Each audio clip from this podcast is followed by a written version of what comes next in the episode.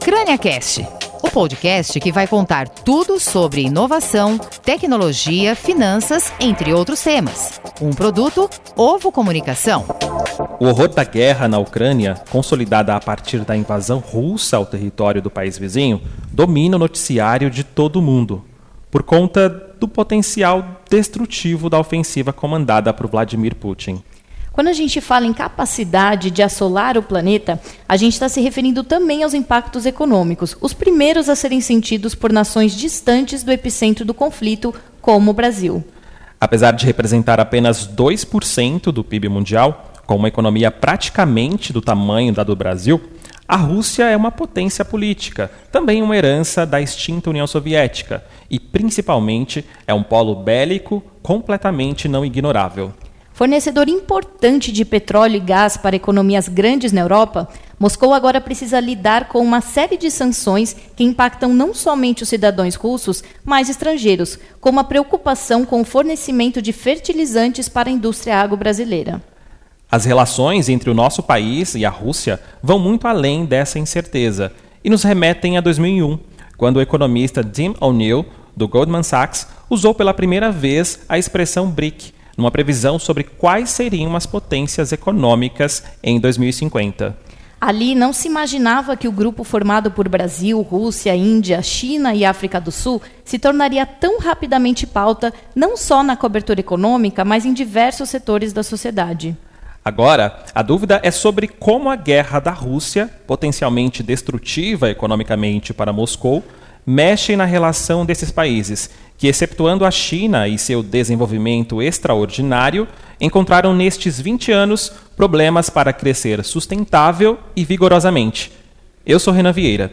E eu sou Esther Vitikauskas, e para explicar se o BRICS é um conceito que ficou apenas na teoria, no papel, e por que os países não estão caminhando para representar economicamente o que se previu, o CrâniaCast recebe o analista de investimentos da Empíricos, João Piccioni.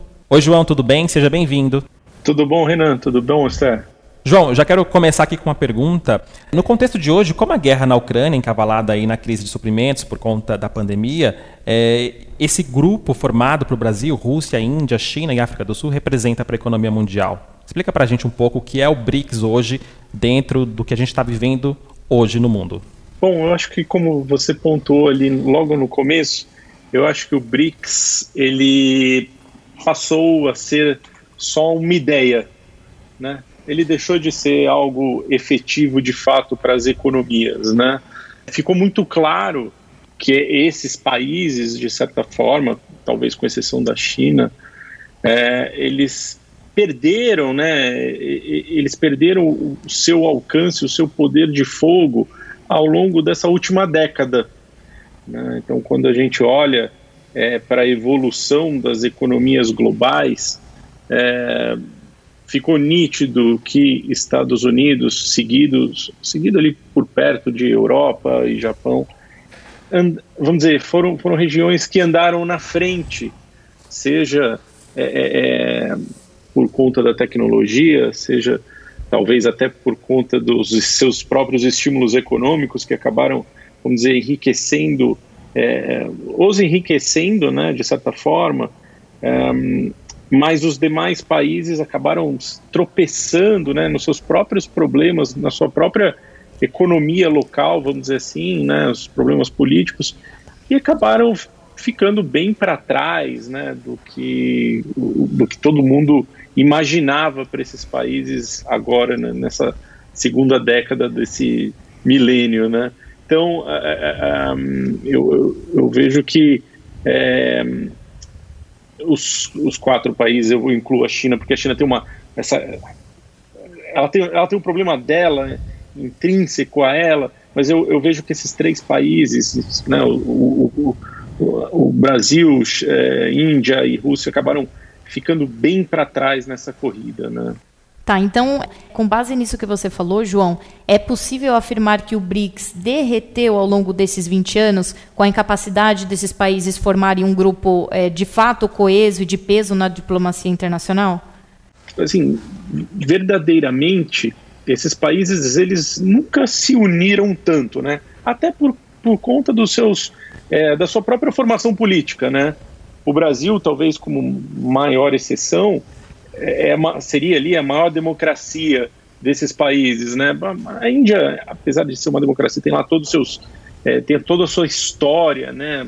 Tem aquela questão das castas, enfim, ainda tem uma, uma coisa de política um pouco mais difícil. Índia e Rússia, nesse, nessa, nessas últimas duas décadas, a gente nunca pôde dizer que formaram democracias, né?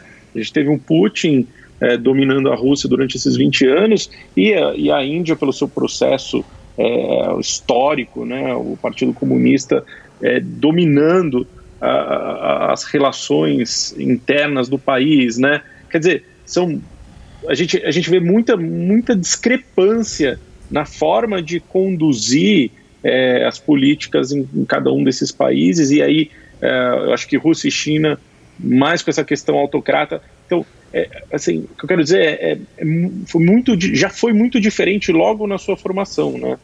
É, e também diferente nos seus propósitos. Por exemplo, quando a gente olha para a Rússia, Brasil, é, muito mais focadas, países focados em produzir matéria-prima, né, produtores de commodity, recursos minerais, e Índia e China, vamos dizer, muito mais focados em consumir e desenvolver seus mercados internos, né? Demorou um tempo até, se a gente olha de novo na, na, na história, demorou algum tempo para a China começar a expandir seus investimentos para fora do país, né? É, foi, só nessa, nessa década passada que eles começaram a mandar seus recursos para Estados Unidos, é, Brasil, enfim, né? a gente recebeu bastante dinheiro chinês, é, mas eles muito centrados ali em, em, fazer o próprio país crescer, né? Então, eu acho que cada um dos, dos países tinha é, agendas diferentes, né? Que no, no, final das contas não, é, é, não rumavam para o mesmo lugar, né? Interessante você pontuar sobre agendas diferentes, né? Porque minha próxima pergunta é sobre isso, assim. Eu queria voltar lá atrás, em 2001, né? Quando o Tim O'Neill, do Goldman Sachs, é, trouxe essa expressão, trouxe à luz o BRIC, né? Depois a África do Sul, então BRICS, né? Uh, de fato, é, havia alguma coisa é, em comum, além do potencial de crescimento, assim, na sua opinião, João? Você enxergava alguma é, similaridade entre esses países, assim, apesar deles serem muito diferentes culturalmente? Eu acho que era, uh, vamos dizer assim, bom, eles tinham algumas características em comum, né? Como, por exemplo, tamanho de população, né? Economias que ainda estavam crescendo, né? É, a China estava ali num momento vai se transformando, né, passando a, construindo o seu capitalismo de mercado, né, todo específico. É, a Rússia tinha acabado de passar por uma crise é, bastante grande também, né, enfim, eles, eles, é, eles, eles, tinham 10 anos desde que o, o muro de, de, de Berlim é, é, tinha ali assim, sido derrubado, né, então não era muito tempo desde que eles começar a se inserir né, no, no, no, nas economias globais. É, o Brasil também tinha passado por um processo de estabilização da moeda, né, também algo que é, em algum tempo a gente não, não, vamos dizer, o Brasil não estava acostumado ainda, né, e no final das contas era, vai, a segunda eleição, demo, terceira eleição democrática, de fato, né, a, chegada ali do, do, é, do Lula, enfim, existia ali uma certa expectativa positiva, né, em relação ao crescimento mesmo da, da, economia, né. Então eu acho que e a, a Índia é, também nesse nesse processo de, de crescimento, né, da, crescimento econômico, de mudança da sociedade, evolução da sociedade, né. É, eu acho que era, era é, o que o pessoal via ali atrás era justamente o, o potencial né, dessa, desse time aí, vamos dizer, desse clube é, crescer, né? Crescer e, tentar, é, vamos dizer, se aproximar dos países desenvolvidos, né? E você acha, João, que para os países do grupo, o BRICS ele foi, de certa forma, um sonho de se tornar independente de, de instituições comandadas pelos Estados Unidos? Puxa vida, é, é, é, o que eu, falo, que eu comentei um pouquinho da agenda, né? A agenda era muito diferente. É, o Brasil ainda precisava é, aprender a conviver com, com uma política e com uma moeda estável. Né? A gente estava num momento muito diferente. A Rússia vivia aquela transição entre o comunismo e, e, e um capitalismo também, que ela, ela nunca tinha é, é, visto aquilo acontecer na, na, na, sua economia, né? Até é, os relatos dos primeiros investidores russos, os primeiros investidores internacionais na Rússia são relatos super assim anedóticos, né? Que é, tudo tudo era baseado em corrupção e fraude, né? Então a Rússia ainda precisava resolver o seu problema interno ali para para é, ser sustentável, né? É, e a China também, enfim, no começo desse século, tentando adaptar, se adaptar ao capitalismo, né? Eu acho que a agenda era, era muito diferente e apesar dessa desse desejo de não depender dos países desenvolvidos, eu acho que nenhum desses países do BRICS tinha tecnologia ou, é, é, ou capacidade política ou poder de moeda suficiente para que isso acontecesse, né? É, eu acho que era, era uma imaginação mesmo é, ver esses países despontarem ou liderarem é, alguma coisa em 20 anos. Né? Agora fica fácil de falar, né? Porque não aconteceu. É, mas na época eu acho que era, assim, era meio um sonho grande, sabe? Exatamente, o sonho, né, a expectativa, né? Inclusive depois, né, a África do Sul, ainda falando de agenda, né, a África do Sul entrou um pouco depois, 10 anos mais tarde, é, no bloco, né? Daria para dizer que, de alguma maneira, a entrada da África do Sul e também o tempo, né, ao longo do tempo, é, fez com que o, o grupo, o BRICS, é, avançasse em algumas questões ou não? Assim, você conseguiria apontar de repente alguns avanços? Puxa, eu, eu não consigo ver, né? Todas as iniciativas que, que o, o BRICS tomou em conjunto acabaram ficando por terra, né? É, o banco do BRICS, que deveria ser algo bastante relevante, ficou para trás. É, aí a gente percebeu a China muito mais interessada em Estados Unidos do que no BRICS, né? Agora que a gente está vendo uma China, vamos dizer, querendo ali se degladiar com os Estados Unidos, mas durante a década passada inteira eles toparam ser o grande produtor global de bens, né? É, em troca, recebendo ali tecnologia e recursos, investimentos, né, de empresas americanas, enfim. É, então, na verdade, e, e, aí quando você olha, por exemplo, os, os investimentos estrangeiros é, dos chineses, por exemplo, no próprio Brasil, sempre investimentos de, de coisas que eles, de certa forma, dominam, né? Por exemplo, energia, é, terra, coisas que não, também não trazem valor agregado para o parceiro, né? Quer dizer, o dinheiro chinês aqui no Brasil, ele, na verdade, ele não trouxe para a gente uma, um, um, impacto produtivo grande ou é, uh, o impacto de tecnologia. A gente não vê o Brasil crescer nessas linhas de, de, de atuação por conta do capital estrangeiro chinês. Né? A gente viu muito investimento em, em, em assegurar, de repente, a, a, a, a segurança alimentar chinesa ou é, investimentos em energia que tem um giro rápido, né, que eles conseguiam devolver capital de uma forma veloz para a China. Né? Então, eu, não me parece que as iniciativas que foram criadas é, resultaram realmente em coisas positivas para esses países como um todo, né? Dá para definir responsáveis assim por esse de repente atraso no desenvolvimento da economia brasileira? Porque como a gente bem disse agora há pouco, né, era um sonho, né, se tornar uma, um país é, considerado potência econômica mais desenvolvido. Então, quando a gente olha para tanto fracasso, né, tanto insucesso, dá para definir de repente, culpados, na sua opinião? Puxa, é, é difícil a gente falar em culpados, né? O que o Brasil nunca teve foi uma educação é, forte, né?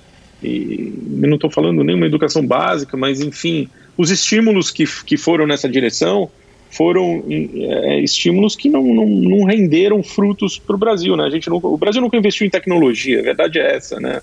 é, nós exportamos sempre as melhores cabeças, né?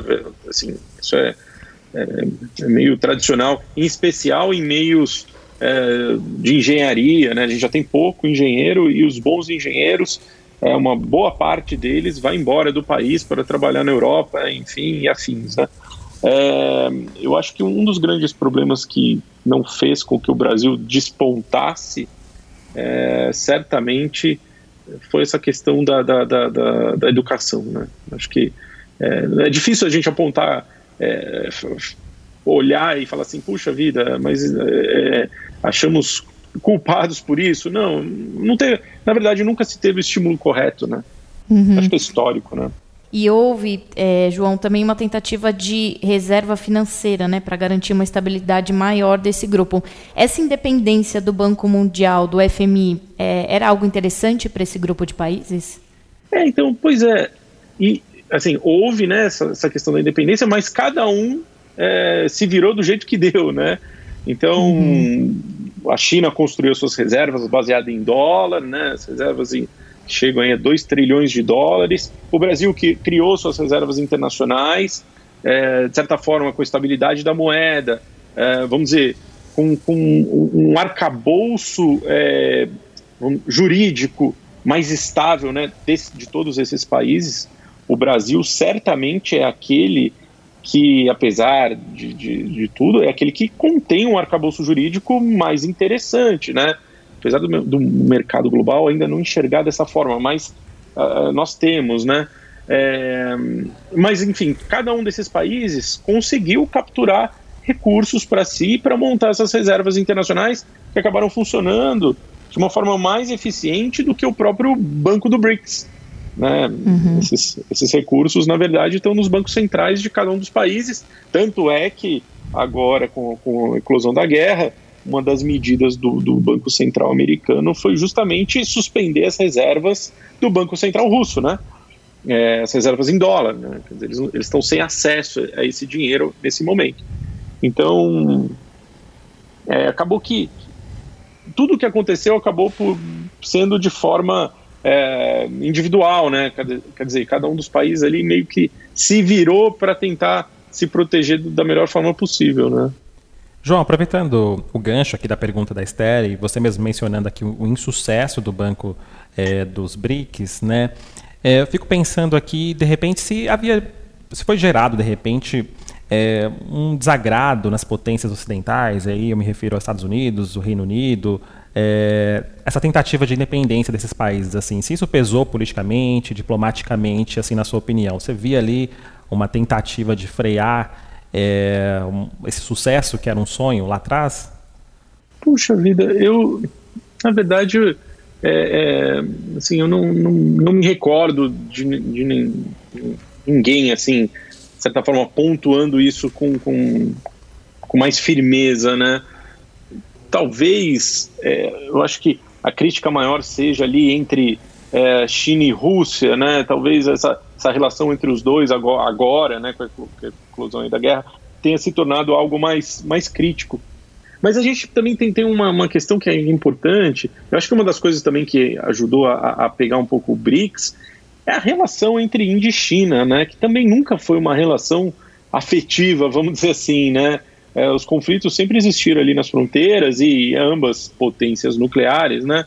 Enfim, sempre se degladiaram um pouco pelo, pelos recursos naturais, né? Afinal, ambos ali são importadores de, de óleo, é, ambos requer, precisam de, de é, precisam ter maior segurança alimentar, né? Tem uma população muito grande. Então, eu, eu, eu não sei se eu não sei avaliar o quanto que que os demais países do Ocidente viam essa, essa, essa unidade dos BRICS como negativa, sabe? Eu, eu, eu nunca consegui encontrar nada é, de crítica sobre, sobre esse grupo. E falando em Rússia, João, é, a Rússia em guerra, sancionada pelo Ocidente, isolada pelo mundo, é, qual que você diria que é o melhor caminho para o Brasil? É, lutar por essa restauração de um grupo que não pode ser tudo que se projetou, né? Como a gente já falou aqui, uhum. né? Era um sonho, ou buscar diversificar o comércio, a diplomacia com diferentes blocos e países? Eu acho que o Brasil, a saída mais correta é a diversificação. É, uhum. Mesmo porque, como pontuei, assim, desde, desde sempre, esses países eles têm uma agenda própria. né? São governos, governos autocratas que não, não estão, é, assim, estão preocupados em se manter no poder, né? É, o Partido Comunista, e aí dentro do Partido Comunista você tem lá, né, falando da China, é, você tem lá os seus grupos lá dentro, né, que também se degladiam, mas a intenção deles ali é, é simplesmente continuar com o processo do Partido Comunista, continuar com a China grande. Eles não estão muito preocupados com, com os seus parceiros. A mesma coisa acontece com a Rússia, né? A Rússia totalmente despreocupada com seus parceiros, tanto é que nesse evento de guerra, é, a Rússia, por exemplo, suspendeu o, o envio de fertilizantes para o mundo. Né? Quer dizer, horas, se eles tinham acordo, por exemplo, com, com o Brasil, ou enfim, com outros países do mundo, além né, do, dos países que estão, estão criticando né, a Rússia, é, eles deveriam continuar negociando, né? enfim. São, são, eu, eu acho que assim olhar para esses países e pensar nesse, nesses, é, neles como é, bons parceiros de negócio, eu acho que é uma furada, verdadeira furada. Né? Acho que tem que diversificar. O Brasil deveria é, olhar para outros países ao redor do mundo, sim. E nesse ambiente de incerteza, João, a gente não sabe o que vai acontecer, quando a guerra vai terminar. É, dá para dizer que a Rússia, é, a Rússia em briga, em guerra com a Ucrânia, é simbolicamente o fim dos BRICS ou não? Assim, pelo menos na estrutura que a gente imaginou lá atrás. Acho que sim, né? Porque no final das contas essas sanções vão demorar um bom tempo para serem suspendidas, né? E, e sempre que, vamos dizer, uh, os qualquer, qualquer outros países aí, quaisquer outros países que forem tentar é, fazer acordos com a Rússia, acordos bilaterais, certamente vão ser penalizados, né, por, pelos países do, do, do bloco ocidental, né, a Europa, Estados Unidos, enfim. É, eu, eu acho que tem, vai ter um, um, um custo de oportunidade insistir na negociação com esses países. Né? Então, eu acho que por um bom tempo, talvez esse BRICS é, realmente fique meio de lado, né? Vai virar história, então, né? Uhum. João, a, a, gente falou de Ásia, Europa, também Estados Unidos. Eu queria saber um pouquinho como que você vê a América Latina neste contexto, né? Tem o México, que também é uma força aqui na região, né? A segunda maior economia da América Latina, que pode, de repente, ser complementar a economia brasileira, como no acordo automotivo, por exemplo, né? E, além disso, é, ainda sobre a Ásia, tem a Indonésia, né, que vem despontando é, com algum crescimento recente. Como é que o Brasil pode aproveitar especificamente a relação com esses países emergentes? Na verdade, é, é, eu acho que tem, tem um trânsito aí de, de alguma, algum produto manufaturado, né? Eu acho que o Brasil deve, deve já caminha, né, um pouco nessa, nessa toada, produtos agrícolas, né? É, nós somos uma economia de exportação, não, não, tem, não tem o que faça mudar isso, né? É, sem tecnologia dentro de casa e sem educação de ponta, é, nos resta a cuidado do que a gente é, tem vantagem comparativa, né? É, eu acho que o caminho do Brasil seria mais ou menos esse, né? Vamos trabalhar aí com, com, com a questão alimentar e também é, com alguma questão de produção industrial que a gente ainda te, detém algum domínio, né? É, eu acho que é mais por aí. Legal, João. E agora, para finalizar nessa conversa, é, eu quero saber de que forma é, de que maneira esse conflito entre Rússia e Ucrânia ele pode interferir nos investimentos entre os países do bloco, sobretudo, né, do ponto de vista do comportamento dos investidores? Vamos lá. Eu, eu acho que, bom, primeiro a gente já está vendo um, um, um fluxo é, decorrente aí da guerra, né, um fluxo de recursos é, vindo para o Brasil, né? Esses últimos dias aí foi bem nítido, o nosso o, real se valorizou bastante em relação ao dólar. É, a gente tem visto a bolsa brasileira, em especial as grandes empresas brasileiras exportadoras, é, com altas, né, valor, supervalorizações na bolsa, dando super bem. Os investidores estão sim tirando dinheiro de Rússia e China, tá? Não é só Rússia. Então, os investidores que alocam seus recursos de forma global é, eles estão preferindo economias é, que tragam maior segurança jurídica nesse momento, e aí a China fica um pouco de lado nesse, né, nessa hora, porque ninguém sabe direito para onde que eles vão olhar, né? Se realmente eles vão é, se apoiar no Putin ou não, é, se eles vão apoiar o Putin, né? É, ou se eles vão ficar com essa postura mais defensiva. De qualquer forma, os investidores que alocam seus recursos de forma global tendem a ficar com um pé atrás em relação à China. Né? A China também tem os seus problemas é, é, é, locais, né? tem a questão das empresas de construção civil que estavam super alavancadas e que quebraram recentemente. Então, tem lá uma, uma, uma destruição da, da, da, renda real do chinês, né? É, assim, ficou muito difícil, né? Você investir em Rússia hoje em dia, né? É praticamente impossível. Não, não é, não, é, uma, não é um mercado de verdade, né? Então imagina que é, todo mundo que colocou dinheiro em Rússia está é, com bastante medo e olhando para a China também, vamos dizer, com certo medo. Esses recursos, então, eles vão ser disseminados aí pelo mundo inteiro, né? E o investidor aqui no Brasil também tem motivos para se preocupar. A gente está falando muito agora de inflação, né? Inflação global, inclusive, né? E também tem visto o real se valorizando, talvez se aproveitando um pouco aí dessa onda das commodities. O que, que você pode falar para a gente sobre isso? Vamos lá, né? O, o, Banco Central Brasileiro ele foi o primeiro a iniciar um dos primeiros, né? A iniciar um ciclo de, de aperto monetário, né?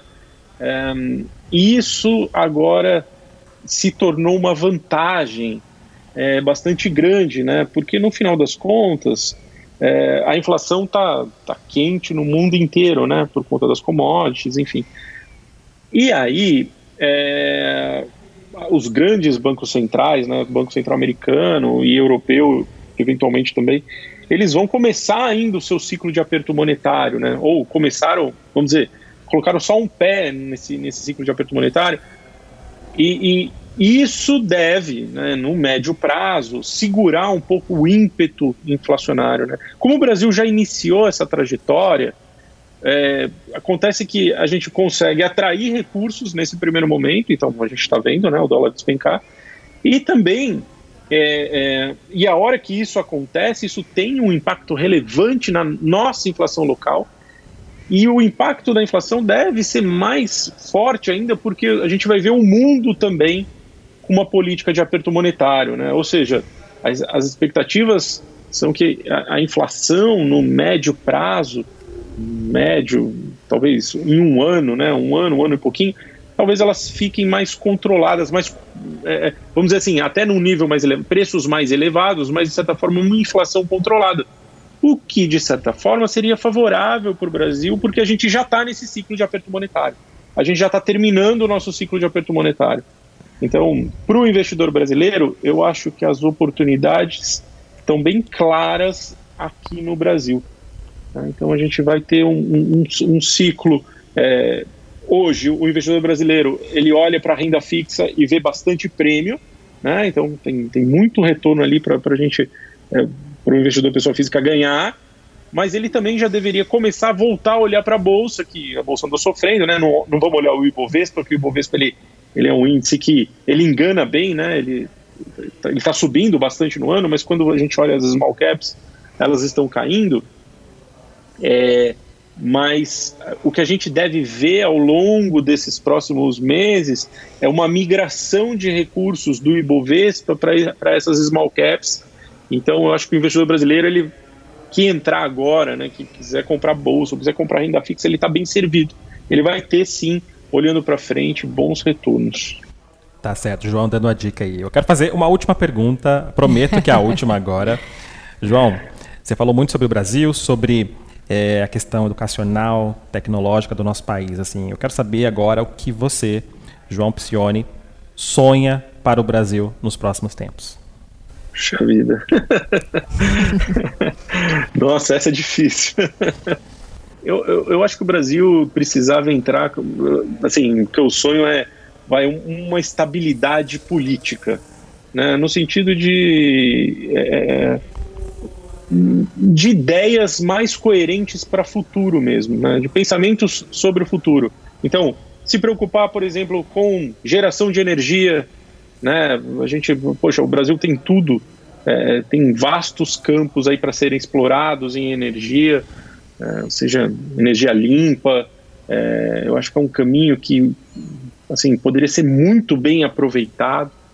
Né? É, acho que as, as questões de, de, de, segurança, que daí confunde muito também com educação, né? A gente precisa conseguir melhorar esses, essa forma de acessar as pessoas, né? Conquistar as pessoas, é, para trazer elas para essa, essa questão da, da, da, da necessidade de educação, né? Eu acho que esses são pontos que a gente sonha que deem certo no futuro, né? Perfeito, João. Quero agradecer muito a sua participação aqui no CrâniaCast de hoje. Beleza, obrigado, Renan. Eu que agradeço a participação e fico sempre à disposição de vocês. Certo, eu quero agradecer também a você que ouviu o CrâniaCast até aqui. Lembrando que a gente tem vários outros episódios disponíveis no Spotify. E você também pode acompanhar notícias sobre inovação, tecnologia, mercado financeiro no site do Crânia e assim também como no nosso perfil no LinkedIn e Instagram. Obrigado você também, Esther. Esse também Renan. é o Johnny que cuidou da operação aqui. Até a próxima. Até. CrâniaCast, crânia.com.br. Até o próximo podcast.